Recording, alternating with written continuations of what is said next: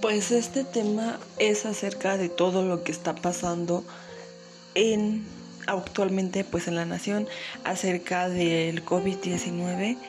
que pues como gran parte han fallecido muchas personas, pero todo esto se está dando a los descuidos de las personas, porque no toman las medidas precavidas o simplemente porque todo lo toman a juego, cuando no es así. Entonces, a veces como persona pensamos y decimos, pues que no, realmente eso no es cierto, pero pues el COVID es una de las enfermedades que se va a seguir viviendo